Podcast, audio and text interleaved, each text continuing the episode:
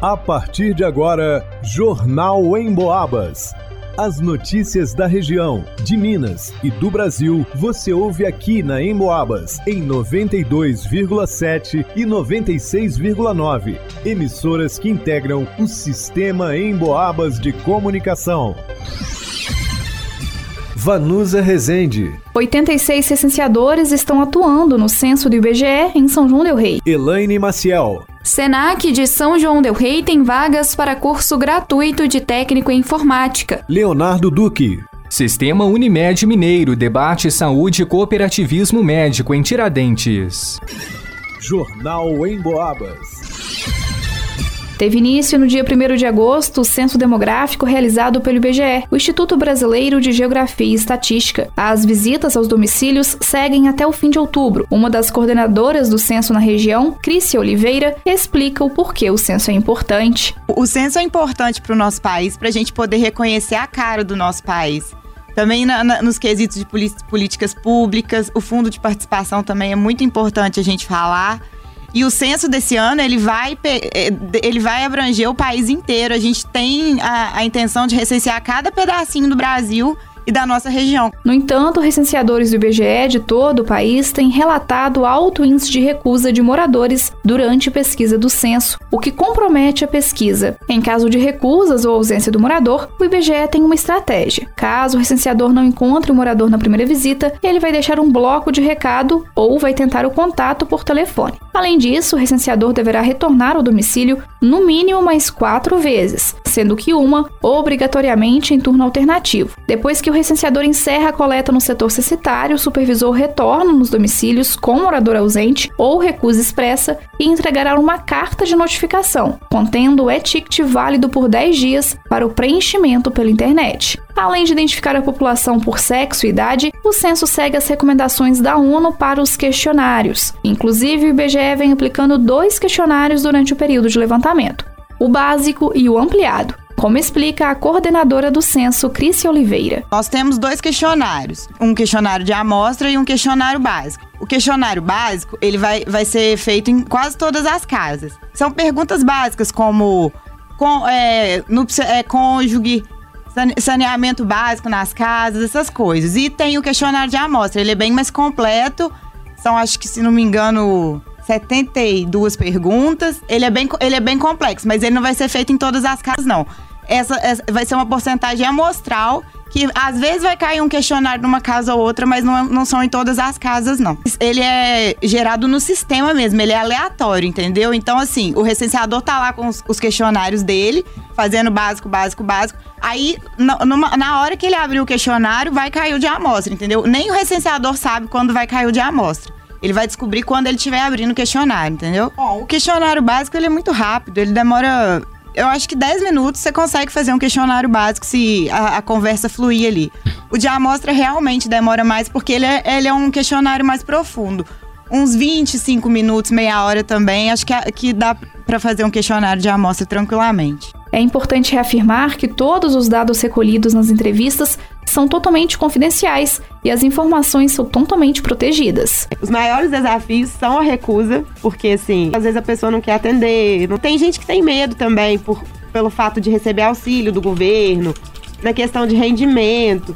Então, às vezes, as pessoas recusam por causa disso. Então, vale a pena frisar aqui: o, no, o, nosso, o nosso trabalho não tem cruzamento fiscal. Ninguém quer A gente não quer saber seu rendimento para saber se você está ganhando a mais do governo, não tem nada disso. Nosso trabalho, ele é ele tem fins estritamente estatísticos. A gente está aqui para ver o retrato da nossa população. Por exemplo, é um rendimento num bairro mais pobre, um rendimento num bairro mais rico. É tudo para a gente ter uma visão geral do município. Não tem nada a ver com cruzamento fiscal. Para evitar fraudes, os recenseadores estão sempre uniformizados com o colete do IBGE, boné do censo e o crachá de identificação. Além disso, é possível confirmar a identidade do agente do IBGE no site Respondendo IBGE ou pelo telefone 0800 721 8181.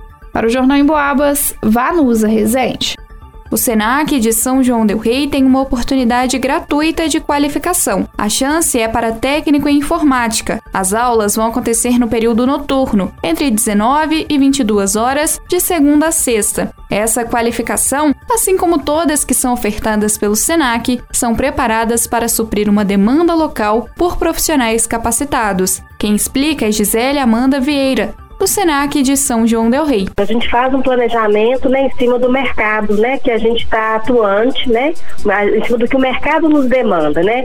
Então a gente faz esse planejamento dos cursos é, voltado para vagas de mercado, né, para as demandas que a gente tem aqui na própria unidade, as necessidades né, do comércio em geral. A matrícula para o curso acontece na sede do SENAC, na rua Marechal Deodoro, 131, no centro. As vagas são limitadas e é preciso ser maior de 15 anos, além de apresentar o RG, CPF, comprovante de residência emitido em no máximo três meses. O interessado também deve estar no segundo ano do ensino médio ou ter concluído essa etapa de ensino. Em caso de dúvidas, o telefone para contato é o 32 3379 8950. Para o Jornal em Boabas, Elaine Maciel. O Sistema Unimed Mineiro promoveu na última semana em Tiradentes um de seus eventos mais estratégicos. Trata-se do SUENG, o simpósio das Unimedes do estado de Minas Gerais, que discute temas relacionados à saúde e ao cooperativismo médico.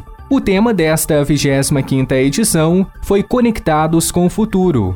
Diversos convidados e lideranças do sistema Unimed palestraram sobre os mais variados assuntos, como transformação digital, os desafios do cooperativismo e os impactos da judicialização na saúde complementar. O maior objetivo é desenvolver cada uma de suas cooperativas. Em entrevista à Rádio Moabas, o presidente executivo da Unimed Federação Minas, Dr. Luiz Otávio Fernandes de Andrade, disse estar feliz com a oportunidade de retomar o evento após dois anos de pandemia. Aproveitou para refletir sobre como o atual cenário político-econômico impacta na oferta de serviços de saúde. A saúde suplementar tem um caráter securitário, ou seja, é um seguro que as pessoas compram para protegê-las, para que elas tenham cobertura no momento da sua necessidade. Todo seguro tem um cálculo atuarial que permite que você precifique o preço desse seguro a partir de uma cobertura, a partir de um cenário razoavelmente previsível. Quando você tem uh, alguma incerteza política, econômica, uh, judicial sobre este cenário, você naturalmente perde a capacidade de fazer esse cálculo de maneira adequada. Ressaltou ainda a importância de se abrir para as novas tecnologias e as transformações digitais. São elas que vão guiar as formas inéditas de oferecer saúde à população. A missão de encerrar o simpósio foi do renomado ator, diretor e escritor Miguel Falabella. Ele conversou com os participantes sobre a reinvenção do presente e a necessidade de ser flexível para vencer momentos de crise.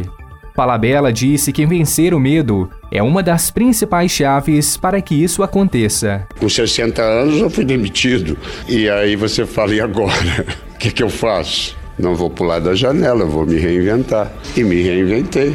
E vamos em frente. E eu acho que isso é que é importante. O importante é porque eu acho que quando você tem uma elaboração interna, né, quando você se repensa e se conhece, né? Porque a gente, a gente vive no mundo do não, a gente é criado no não, né? Não faz, não pode, não vai, não, tem que dar o passo do tamanho da sua perna, isso não é para você, não vai.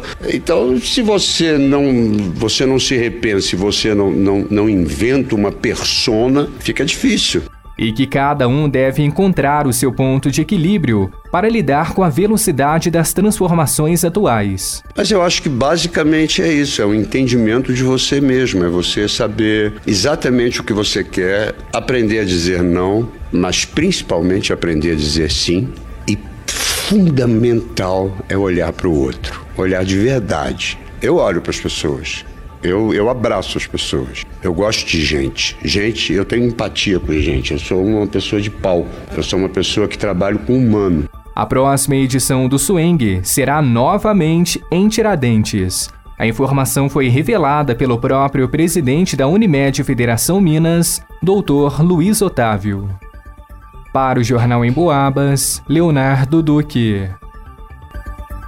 Segundo pesquisa da Cantar Ibope Mídia, 83% da população do Brasil ouve rádio, da maneira tradicional ou pela internet. Aliás, de 2019 para cá, o consumo de rádio pela internet cresceu 186%. Ou seja, para os especialistas da pesquisa, o rádio cada vez mais faz parte do dia a dia das pessoas, seja de forma tradicional ou em sua versão digital. Falando em digital, você pode ouvir o Jornal em Boabas e mais um monte de programas a hora que quiser. É só acessar a área de podcasts do emboabas.com. Aliás, você já baixou o aplicativo da Emboabas? Já curtiu nossas redes sociais? Vai lá!